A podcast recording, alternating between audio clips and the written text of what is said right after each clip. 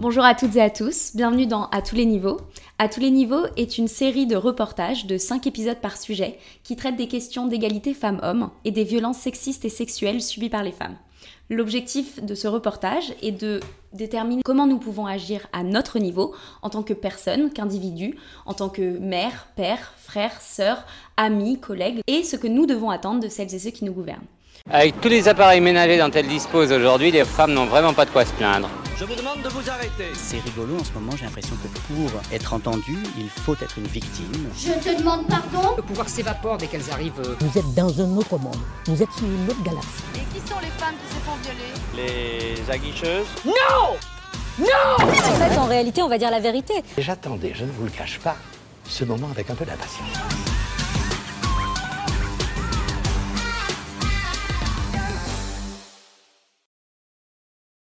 Aujourd'hui, pour ce deuxième épisode du reportage sur l'éducation et les inégalités, nous avons la chance d'être avec Lucille Pétavin. Bonjour.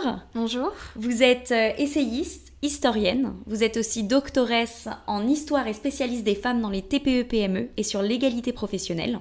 Vous êtes experte dans la prévention des violences pour le cabinet Psytel. Vous êtes aussi membre de l'Observatoire sur l'émancipation économique des femmes à la Fondation des femmes. Tout à fait. Et surtout, ce qui vous amène aujourd'hui, vous avez publié un livre, Le coût de la virilité, ce que la France économiserait si les hommes se comportaient comme les femmes. Donc, euh, qui d'ailleurs vient de sortir en édition livre de poche. Tout à fait, le 8 mars. Exactement. Comme par hasard. Comme par hasard. Alors, merci d'être avec nous pour, ce, pour cet épisode. Euh, concrètement, l'objectif de cet épisode, ça va être, euh, puisque dans l'épisode précédent, on a vu euh, les conséquences du système patriarcal sur les femmes, sur les violences que subissent les femmes, l'objectif, c'est de déterminer le rôle de l'éducation, justement, dans la, dans la construction de ce système viril et, euh, et dans la reproduction du, du système patriarcal qu'on connaît aujourd'hui. Avant de vous poser les questions, je voudrais juste introduire avec une, une phrase que vous citez dans votre, dans votre livre, enfin que vous énoncez dans votre livre. Je tiens à rassurer les lecteurs, la solution que je propose a déjà fait ses preuves pour la moitié de l'humanité. Est-ce que c'est vrai? Est-ce que ce dont on va parler peut être reproduit euh, pour, euh, pour, tout, pour toute l'humanité? Et tout à fait, cette solution, on l'applique déjà pour la moitié de la population, à savoir les femmes, on va y revenir, mais qui sont éduquées avec des valeurs plus humanistes, plus égalitaires, dans le respect d'autrui. Et cela a des conséquences énormément positives pour l'ensemble de la société. Donc oui, si on le fait pour les femmes, on peut aussi le faire pour les hommes et pour l'ensemble de la population. Concrètement, avant qu'on commence à vraiment expliquer le, le rôle de l'éducation, je voudrais qu'on revienne sur ce qu'est la virilité. Parce que finalement, on parle donc du coup de la virilité, de la virilité toxique. C'est quoi la virilité? Alors, la virilité, c'est une notion à travers laquelle on éduque encore aujourd'hui les garçons. Alors ça peut être fait de façon pas toujours euh, consciemment parce que nous-mêmes nous sommes éduqués, nous avons été éduqués à travers ces schémas et on va les transmettre sans toujours s'en rendre compte. Mais la virilité, euh, alors elle est définie et notamment on peut citer Olivia Gazalet qui est spécialiste du sujet. Euh, qui est philosophe, c'est une notion qui rassemble les attributs de force, de puissance, à la fois physiques et moraux, voilà, euh, et qui va se traduire par des rapports de domination, et notamment de discrimination, de haine, de rejet, euh, de non-respect des règles, au détriment de l'ensemble de la société, euh, des femmes et des hommes eux-mêmes. Ok. Et, et, justement, quel est ce, ce lien entre ce, cette virilité et le système patriarcal qu'on connaît aujourd'hui et dont, dont, on connaît les dérives? Mmh. Alors la virilité, euh, c'est une norme qui définit dans notre société ce que doit être un vrai homme. Et être un vrai homme, c'est surtout ne pas être une femme. Mmh. Et au cœur de la virilité, il y a l'éducation du mépris du féminin. C'est-à-dire qu'on éduque encore aujourd'hui les petits garçons, mais très rapidement hein, dans, leur, dans leur vie, euh, à ne surtout pas être des filles. C'est-à-dire que euh, on va leur expliquer, puis leur, concrètement les éloigner euh, de tout ce qui se rapporte au féminin. Donc surtout pas de rose, surtout pas de couette, surtout pas de posture efféminée. Quand on va les comparer aux filles, on va leur dire tu pleures comme une fille, tu cours comme une fille. Donc ça va être pour les humilier. Et de cette façon, on enseigne aux garçons que le, féminin est méprisable et que les femmes sont inférieures aux hommes. Et ce qui va créer forcément des rapports de domination entre les hommes et les femmes qui sont au fondement du système patriarcal. Oui, ça, les, conséquences qu'on connaît aujourd'hui d'inégalité, mais aussi de violences sexistes et sexuelles. Euh, et, du coup, pour, bien comprendre et pour arriver sur le rôle de l'éducation, c'est euh, quelque chose qui est, assez important dans votre livre et sur lequel vous revenez. Vous appelez ça la fin des mythes, euh, c'est-à-dire tous ces préjugés, toutes ces idées reçues, comme quoi cette inégalité entre les femmes et les hommes, elle est soit naturelle, soit due à tel ou tel facteur. Donc on va essayer de revenir dans un premier temps justement sur tous ces facteurs pour que euh, on comprenne bien euh, si c'est justement le rôle de l'éducation ou si finalement euh, il y a quelque chose de, presque naturel hein, mm. dans ces différences entre les femmes et les hommes. Et la, première chose, c'est justement toutes ces caractéristiques qui sont présupposées être innées pour les femmes. on entend souvent la douceur, le calme, la patience, l'empathie, et les caractéristiques présupposées aussi innées pour les hommes, la force, le le courage.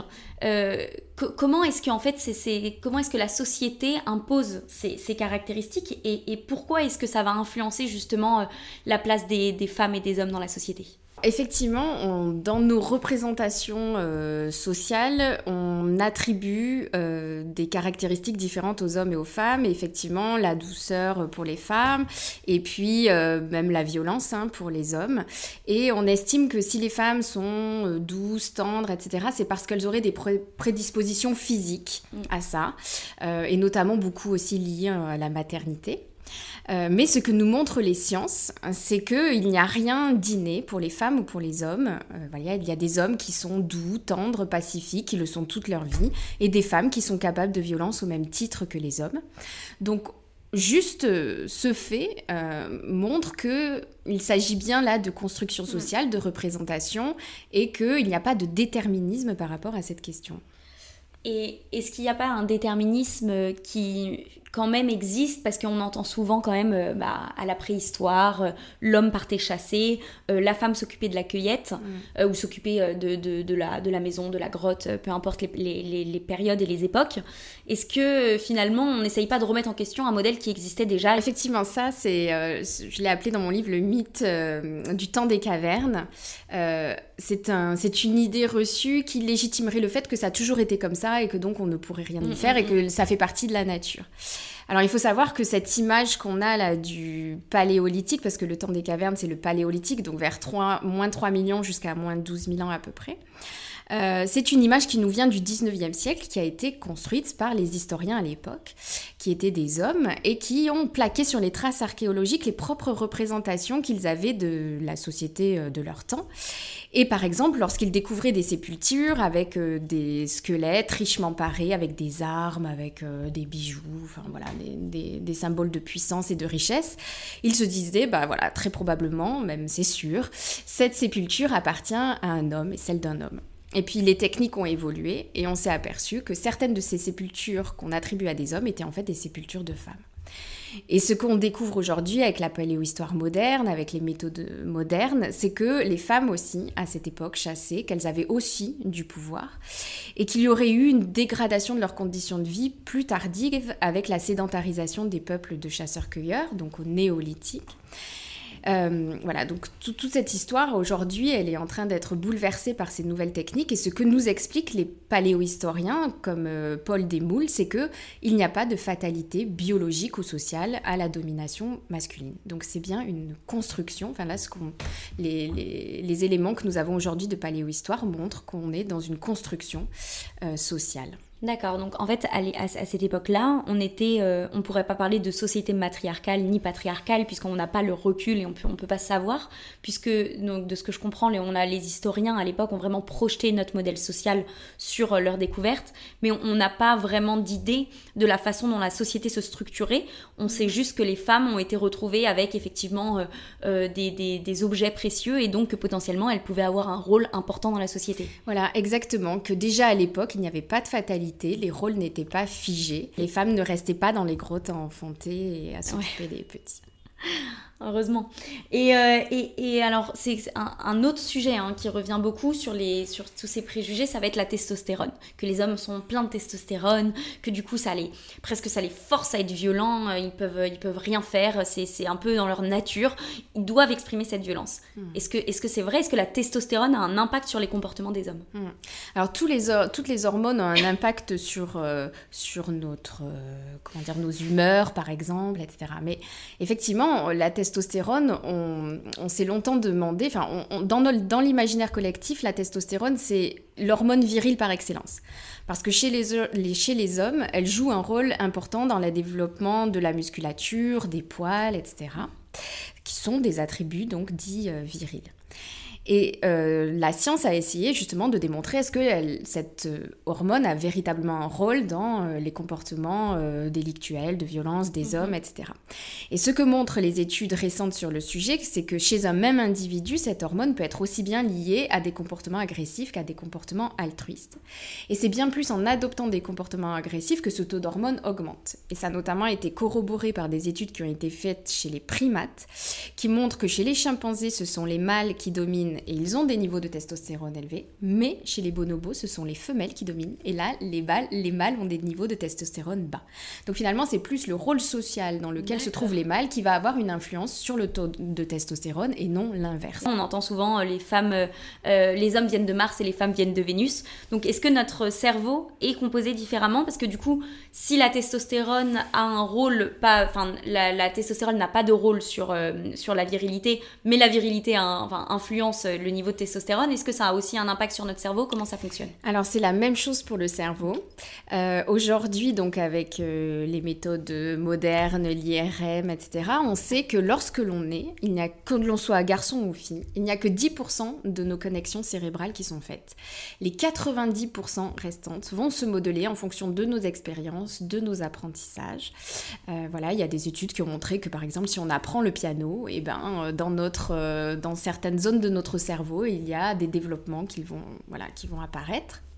Euh, donc il n'y a pas de déterminisme là euh, non plus. Euh, les, comportements des hommes voilà, dans la violence ne sont pas déterminés par leur cerveau, pas plus que pour les femmes d'ailleurs. Donc c'est vraiment une construction sociale puisque c'est ce qui va influencer et notre corps et notre esprit et nos comportements. Donc finalement les inégalités, on peut presque dire qu'elles ont été inventées euh, et, quand est-ce qu'elles ont été inventées et surtout pourquoi est-ce qu'elles ont été inventées? Alors ça, c'est une question qui est... Euh, c'est la plus dure. ouais, c'est la plus dure. Alors on a des théories notamment euh, qui ont été avancées par Françoise Héritier. Et si on revient à cette époque euh, justement du néolithique, de la sédentarisation des peuples de chasseurs-cueilleurs, euh, c'est aussi le moment de l'avènement de la propriété privée, des biens. Et euh, les hommes bah, ne pouvaient pas enfanter, et les femmes pouvaient enfanter toujours d'ailleurs des, des, mâles et des femelles. Et il y a eu un besoin, très certainement, de contrôle du corps des femmes pour contrôler la filiation savoir qui est l'enfant, enfin à qui appartient l'enfant, et notamment dans la donation, passation des biens. D'accord. Donc c'est encore lié à la construction de notre, euh, de notre société, en fait, ça s'est fait en même temps. Et c'est ce qui après, du coup, a creusé les inégalités, puisque les femmes euh, ont eu moins de capital, moins de propriété, et du coup, j'imagine que ça a les dérives qu'on connaît aujourd'hui. Voilà, on est toujours finalement dans cette société où les études montrent bien que euh, l'immense majorité des biens, des richesses appartiennent encore aux hommes aujourd'hui. Donc maintenant qu'on a un peu vu que, que c'est effectivement une construction sociale, que cette virilité est une construction sociale, et que les inégalités sont conséquentes de cette virilité. L'idée là, c'est vraiment de comprendre quel est notre rôle et surtout le rôle de l'éducation, de que ce soit l'éducation des parents, l'éducation scolaire Qu'est-ce que l'éducation inégalitaire? Pourquoi est-ce qu'on parle d'éducation inégalitaire et quel est, euh, quel est son rôle dans la construction euh, de ce modèle social et des inégalités? On n'éduque pas les garçons comme les filles. Plein de personnes Encore aujourd'hui, alors oui, effectivement, plein de personnes vont dire le contraire. Ah mais moi, je ne fais pas de différence entre mon garçon et ma fille. Mais il y a beaucoup d'expériences qui montrent tout le contraire, et même parfois, effectivement, on peut le faire sans s'en rendre compte. Mais vraiment, euh, les études de sociologie et de sciences de l'éducation ont montré que, par exemple, nous, les adultes, nous ne nous comportons pas de la même façon avec un bébé garçon qu'avec un bébé fille. Et notamment, euh, il y a des expériences qui ont été faites qui ont montré à des adultes euh, des bébés, euh, garçons et filles, indifférenciés, nés le même jour, le même poids, la même taille. Et lorsqu'on disait à ces adultes, bah, ce bébé est une fille, ils le décrivaient disant oui ben voilà c'est un bébé qui a l'air doux ou alors si le bébé se mettait à pleurer c'est parce qu'elle a un gros chagrin etc et puis si on disait bah ce même bébé est un garçon eh bien les adultes là considéraient que les pleurs étaient dus à la colère et que c'était un petit bébé qui était bien costaud etc et euh, effectivement, même, on n'interagit pas de la même façon avec les bébés filles avec les bébés garçons. Par exemple, on a des rapports beaucoup plus toniques avec les bébés garçons, donc on valorise beaucoup plus leur force physique. On verbalise aussi moins les sentiments. Par contre, on valorise beaucoup la colère chez les garçons. Par exemple, lorsqu'on lit des histoires à des petits garçons, on va surjouer beaucoup plus le sentiment de la colère que lorsqu'on la lit à des petites filles. Et puis, on est aussi beaucoup plus permissif avec les garçons. Euh, voilà, on considère que leurs comportements perturbants euh, sont la norme finalement. Pas si grave à l'école, mais aussi euh, dans la famille. Euh, et, euh, et, ils sont moins aussi prévenus du danger. Voilà, on va estimer qu'ils vont être plus aptes à se débrouiller. Et de cette façon, nous, les adultes, l'entourage, la famille, on crée de cette façon, dès les premiers jours de la vie des garçons, un terrain favorable à leur future conduite déviante. Euh, même si cela n'est pas toujours perçu ou même parfois minimisé, on va se dire après tout, c'est pas si grave. Voilà, ce sont des garçons. Et, concrètement, en termes d'action, donc on sait qu'on a euh, notamment euh, tout ce qui va être rose pour les filles, tout ce qui va être bleu pour les garçons. On a aussi les sports qu'on va choisir. Mm. les filles vont être plus dirigées vers la danse, les garçons peut-être plus vers le foot, le rugby. Est-ce qu'il y a d'autres euh, exemples comme ça un peu parlants dont vous pouvez nous parler sur, euh, ce que pourraient faire des parents ou même des professeurs à l'école ou des maîtres, maîtresses en, maternelle ou en, ou en, petite section euh, qui pourraient justement favoriser ces comportements et qui pourraient inciter du coup à, pour les garçons, développer des comportements virils et pour les filles, développer des comportements plus calmes et plus doux, plus empathiques? Mmh. Euh, alors, ce qui est compliqué dans cette question, c'est que ça se joue à toutes les strates de la société. Et c'est vrai qu'on parle des parents, mais il y a aussi effectivement l'école, il y a la culture. Mm. Et la culture, par exemple, voilà, il faut savoir qu'aujourd'hui encore, dans les livres, dans les films, l'immense majorité des héros sont des garçons, sont des hommes qui s'adonnent à une violence qui est bien souvent légitimée pour sauver le monde. Et c'est vrai que ce sont les rôles modèles qu'on propose mm. aux garçons. Et la violence dans les jeux des garçons s'exprime de façon très rapide. Il faut savoir qu'aujourd'hui encore, dans les catalogues de jeux, dans 92% des cas, lorsqu'il y a une arme, elle est tenue par un petit garçon. Mais cette question des armes, des jouets, enfin, comment pouvons-nous accepter sans le remettre en question que des jouets puissent avoir la forme d'une arme? Comment, juste ça, on est OK sur le fait d'acheter des jouets qui ont la forme d'une arme, aux garçons notamment? Oui, et pas aux filles. Et du coup, c'est eux qui se mettent plus dans le rôle de le porter, donc euh, dans ce rôle aussi presque de sauveur, parce que finalement, à chaque fois que quelqu'un a une arme, on, considère que c'est pour défendre, que c'est, on l'associe aussi souvent mhm. à, la, justice, et du coup, on se retrouve avec finalement des, petits garçons qui euh, bah, s'amusent à jouer au pistolet euh, sans se rendre compte des conséquences qu'il y a derrière. Exactement, alors que ce n'est que de la violence. Mhm. Et euh, ça, je crois que c'est peut-être une des choses qu'on pourrait faire. Arrêter, Assez rapidement. Exactement. Arrêter euh, d'acheter des jouets, euh, voilà, qui est la forme d'une arme. Arrêter de, de promouvoir des films, des livres avec des héros, des rôles masculins violents auprès des garçons. je pense que, alors, il y a la responsabilité des, des parents, bien évidemment, et aussi, je pense, de, de, la société. On pourrait imaginer, par exemple, mettre des indicateurs sur sur les objets culturels qui promeuvent ces, ces, valeurs, voilà, pour dire attention. Mais je pense qu'il faut qu'on prenne, qu'on prenne conscience des conséquences que cela, on a trop tendance à minimiser et à ne pas se rendre compte finalement de ce que ça induit ensuite dans les comportements des hommes. Mm. Dans votre livre, vous parlez notamment de la sociabilisation et du rôle que les groupes ont en fait sur les comportements des, des garçons euh, qui vont être davantage incités par leur père finalement pour être reconnus euh, à adopter euh, des types de comportements, parfois même jusqu'à dangereux, puisque d'ailleurs c'est quand même euh, quelque chose que vous notez dans votre livre. Les garçons et les hommes ont des plus gros problèmes de santé et se retrouvent beaucoup plus à l'hôpital euh, que, les filles. Alors effectivement, parce que la virilité, on l'a dit, c'est la force morale, physique, et prouver sans cesse qu'on est fort moralement et physiquement, eh bien ça a un coût sur la vie des garçons. alors par exemple pour les prises de risques, et là les sociologues parlent de véritables rites de passage. Notamment à l'adolescence. Alors, il y a les prises de risques, par exemple, sur la route. Il faut savoir que 78% des morts sur la route sont des hommes. que déjà à l'âge de 14 ans, d'ailleurs, les garçons ont 70% de risque de plus que les filles de mourir dans un accident.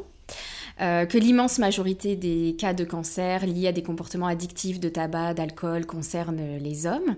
Et effectivement, si on prend la population des hommes dans son entièreté, ils ont deux à trois fois plus de risques de mourir de façon prématurée que les femmes, c'est-à-dire avant 65 ans, d'une mort évitable, c'est-à-dire liée à un comportement à risque.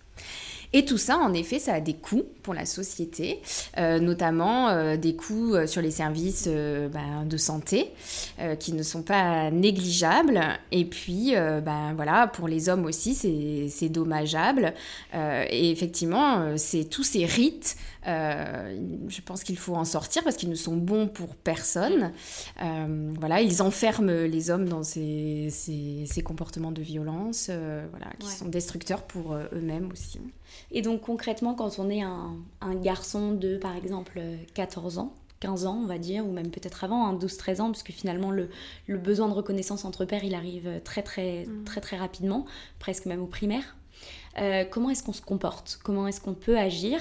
S'il y a des personnes, des jeunes qui nous regardent euh, et qui nous écoutent, quel comportement ils peuvent adopter et comment est-ce qu'ils mmh. peuvent euh, en fait arrêter ce, cercle de, de, virilité et de violence infernale?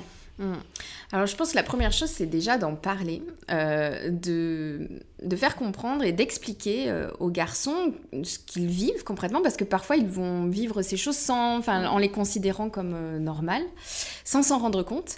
Euh, et l'éducation nationale a un rôle très important à jouer sur cette question, notamment en dispensant les cours qui devraient être obligatoires sur euh, la vie affective et sexuelle, et qui devraient être des cours effectivement sur la prévention des violences, expliquer comment ça se construit, puisqu'on a vu qu'on a beaucoup d'études sur la question qui montrent par quel mécanisme cela passe, pour faire comprendre aux garçons finalement d'où viennent leurs comportements, euh, leur faire prendre conscience aussi des conséquences que ont ces comportements, et effectivement, lorsqu'ils se retrouvent entre eux, ils pourraient tout à fait dire stop, ben non, moi je refuse de jouer euh, ce rôle, je refuse euh, voilà, de prendre la voiture quand j'ai trop bu, de conduire trop vite, d'insulter les filles, voilà, et puis de, bah, lorsque par exemple entre copains ils vont avoir des propos sexistes, et bah, d'arrêter ça de dire euh, non, on n'a pas à se comporter comme cela. Et je pense que vraiment faire prendre conscience des conséquences que cela a, euh, voilà, me semble déterminant. En fait, il y a presque un, changement de valeur qui est effectué, c'est-à-dire qu'aujourd'hui, c'est ce qui est euh, valorisé mm. pour, les, pour les garçons, de se comporter de cette façon-là, parce que ça montre justement mm. leur virilité. Mm. il faudrait justement un peu renverser cette tendance et ce système de valeurs. Quels cours on pourrait dispenser? Qu'est-ce qu'on pourrait leur proposer? C'est-à-dire que quel programme on devrait leur proposer? Est-ce que c'est de la à la, aux, violences ou est-ce que c'est une, une, sensibilisation à leur comportement? Enfin, comment est-ce qu'on peut faire? Alors, quand je parlais des conséquences, euh, c'est de montrer, chiffres à l'appui, euh, les conséquences sur leur santé, les conséquences financières aussi pour euh, la société. voilà, je, pense qu'on est dans le déni de ce que ça va représenter pour la société. Alors les femmes, elles, elles, parlent depuis des décennies sur les, violences sexistes, sexuelles qu'elles subissent, mais elles ne sont pas entendues. Donc je pense qu'il faut utiliser d'autres biais. Je pense que, que parler des conséquences, c'est un, voilà, un très très bon moyen de sensibiliser les hommes et les garçons à tout ça, parce que pense qu'il y a encore un déni qui est euh, très très fort.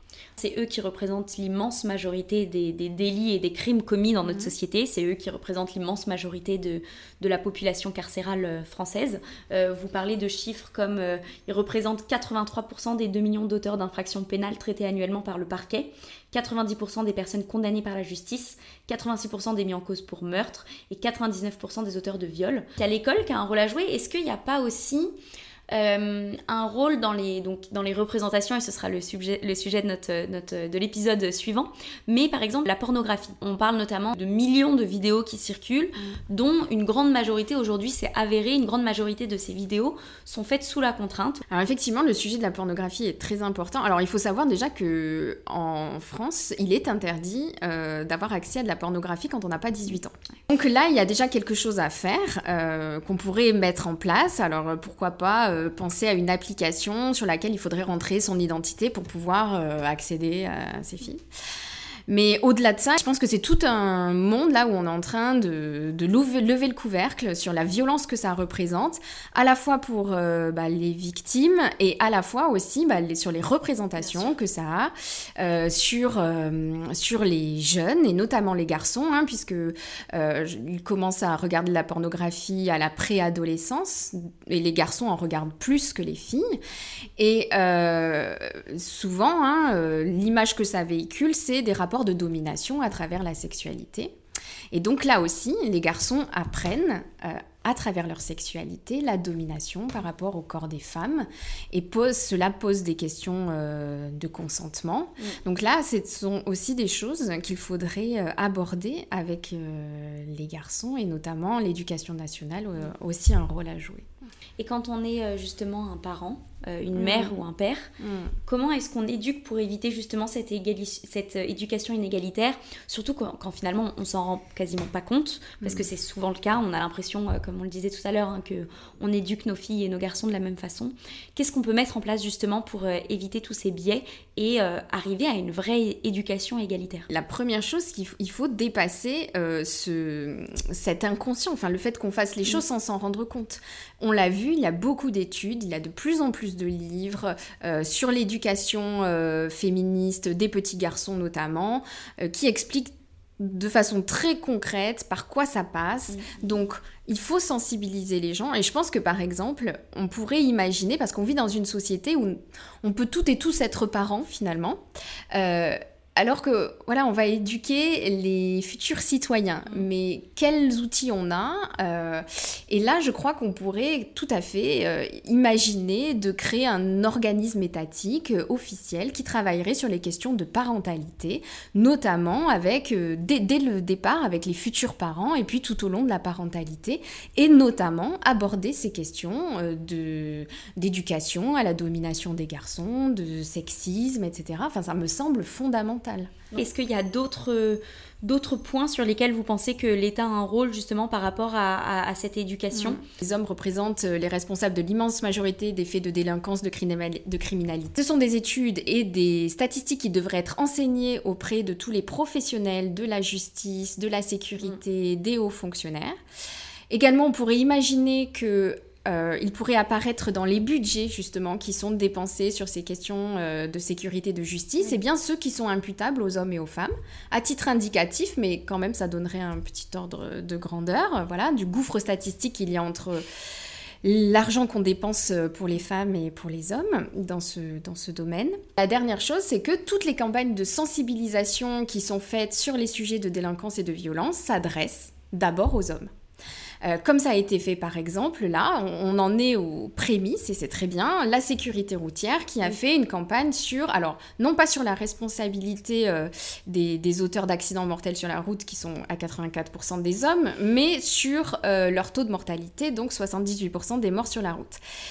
Et ça me semble déterminant euh, dans toutes ces politiques de sensibilisation euh, sur les questions de, sécurité de prendre en, question, en compte le critère du sexe puisque c'est le premier critère qui définit le profil des délinquants et des criminels. Ouais, donc adopter, euh, enfin adapter presque nos politiques publiques justement aux hommes en fait, les, les, les concentrer sur les hommes. Mais tout à fait, mais si on veut que ce soit efficace et que ça marche, Enfin, si on passe à côté des véritables causes, euh, ce sera toujours... Euh, voilà, ça, ça, ne fonctionnera pas. Ok. Merci beaucoup pour cet échange hein, qui était très riche et qui nous a vraiment permis de comprendre vraiment le rôle de l'éducation dans la construction de, ce système viril et des conséquences qu'on connaît. Euh, est-ce que vous voulez revenir sur des travaux qui sont en cours pour vous? La première chose que je voudrais dire par rapport à ce qu'on a évoqué aujourd'hui, c'est que on parlait d'une éducation plus humaniste pour les garçons et finalement on pourrait traduire ça par éduquer aujourd'hui les garçons comme on éduque les filles. Et si on faisait cela, on vivrait dans une société qui ne serait plus la même.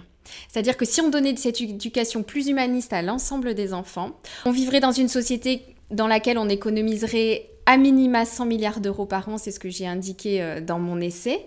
Donc euh, on pourrait investir massivement dans euh, le système de l'éducation, des hôpitaux, etc.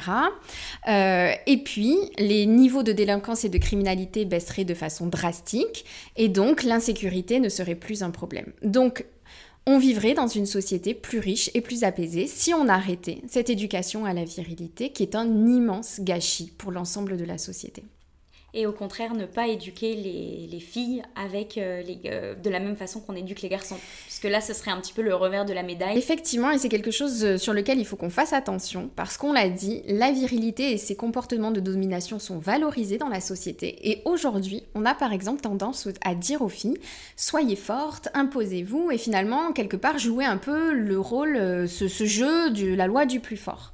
Et si on fait ça, on va, on va dans le mur. et ce qu'il faudrait c'est plutôt s'attaquer hein, à l'éducation des garçons et à eux leur transmettre des valeurs plus humanistes parce que ça a des conséquences tellement plus positives sur l'ensemble de la société. Et puis il y a bien d'autres sujets euh, qui méritent euh, qu'on s'y attelle, et notamment des sujets sur lesquels euh, on a peu travaillé jusque-là, par exemple les violences faites aux femmes âgées. C'est une catégorie de la population qui passe complètement sous les radars, alors qu'elles peuvent subir des violences conjugales, et même beaucoup d'ailleurs si on regarde les chiffres, des violences institutionnelles, des violences dans les établissements de santé aussi.